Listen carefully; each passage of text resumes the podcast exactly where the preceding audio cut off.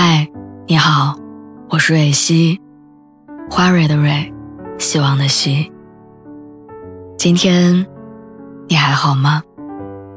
你可以在微信公众号和微博中搜索“蕊希”，每天晚上我都会用一段声音陪你入睡。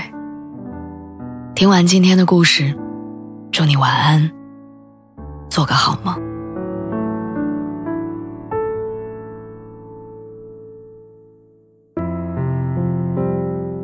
以朋友的名义喜欢一个人是什么感觉？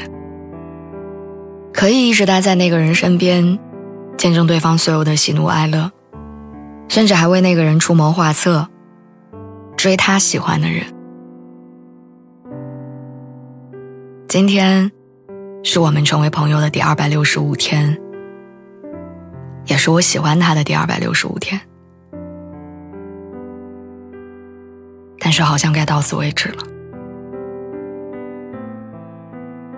我是在朋友的饭局上认识他的，他是朋友的同事，菜单在大伙手中轮流转了一圈，各自勾选好菜品。他去下单之前，特意问了大家有没有忌口。吃饭的过程中，我发现他是一个很低调的男生，喜欢安静的听大家唠嗑，碰到喜欢的话题就会插两句。他是进出包厢最频繁的人，像夹菜、上调空调的温度这些小事儿，都是他去喊的服务员，全程都很有礼貌。他很温柔，声音有磁性，穿着打扮也很干净利落。散局之后，我加了他的微信，把饭钱转过去。聊天的过程中，我发现他的年度歌单里有好几首都是我曾经循环播放的歌儿。我发现他打字的习惯跟我很像，不喜欢使用逗号，而喜欢句号，甚至我们喜欢的电影类型都十分相近。我把这些巧合称为默契，对他的喜欢程度也随着默契的增加而增加。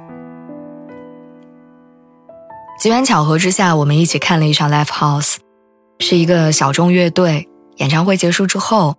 他触景生情地跟我讲起了往事。他是因为前任喜欢上这个乐队的。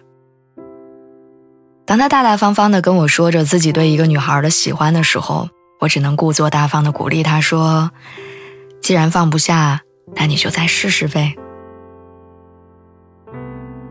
我一边扮演着军师为他出谋划策，一边盼着他早日放下，然后看到我。听起来确实是一件很讽刺的事情。他是我洗澡的时候愿意擦干手回复消息的人，他回复的内容是教他如何追到喜欢的人。我开始模仿他前任的穿衣风格，换下自己喜欢的运动服，尝试穿长裙、化淡妆，留起了长发。但是他甚至没有发现我的变化。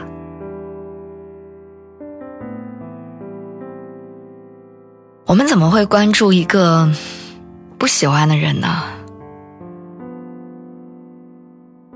在喜欢他的日子里，我只有一个念头，想要跟他在一起。后来他们复合，我想象他们牵手拥抱，然后我也松了口气。喜欢他这件事好像有了一个结果。仔细想想。他是一个十分合格的朋友，愿意听我生活中的糟心事儿，然后给出合理的建议。相处的时候保持着绅士的距离，节日的时候会来祝福我。但是他的一句话就能左右我的情绪，没有得到他的回复，我会在夜里翻来覆去睡不着觉，第二天顶着黑眼圈上班。他的喜好能够轻易影响我的选择，他说喜欢温柔的。我就抛弃了舒适的运动服，穿上自己并不怎么喜欢的裙子。这样的状态持续了两百六十五天，在这段时间里，他完全成为了我世界的中心。我翻看相册，看到自己穿着运动服在健身房大汗淋漓的照片，那一瞬间我开始恍惚：照片里的那个人是我吗？看起来很快乐，仿佛能将自己的生活牢牢掌控，而那个穿着裙子的我，喜怒哀乐都被别人牵引着，生活完全跟着别人走，看起来像个假人。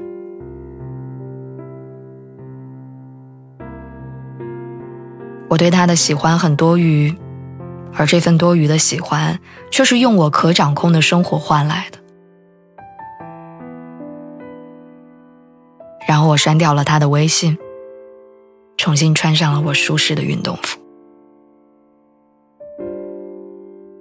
放弃一个喜欢的人是什么感觉？如释重负，豁然开朗，是所有的情绪都不再为他起起伏伏。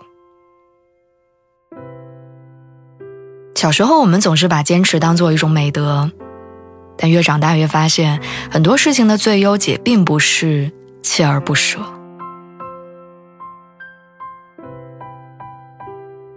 删除他微信的那一刻，放弃喜欢他的那一刻，我感觉天亮了。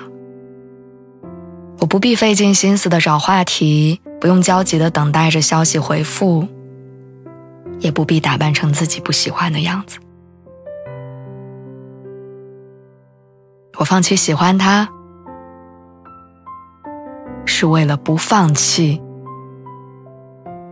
自己的生活。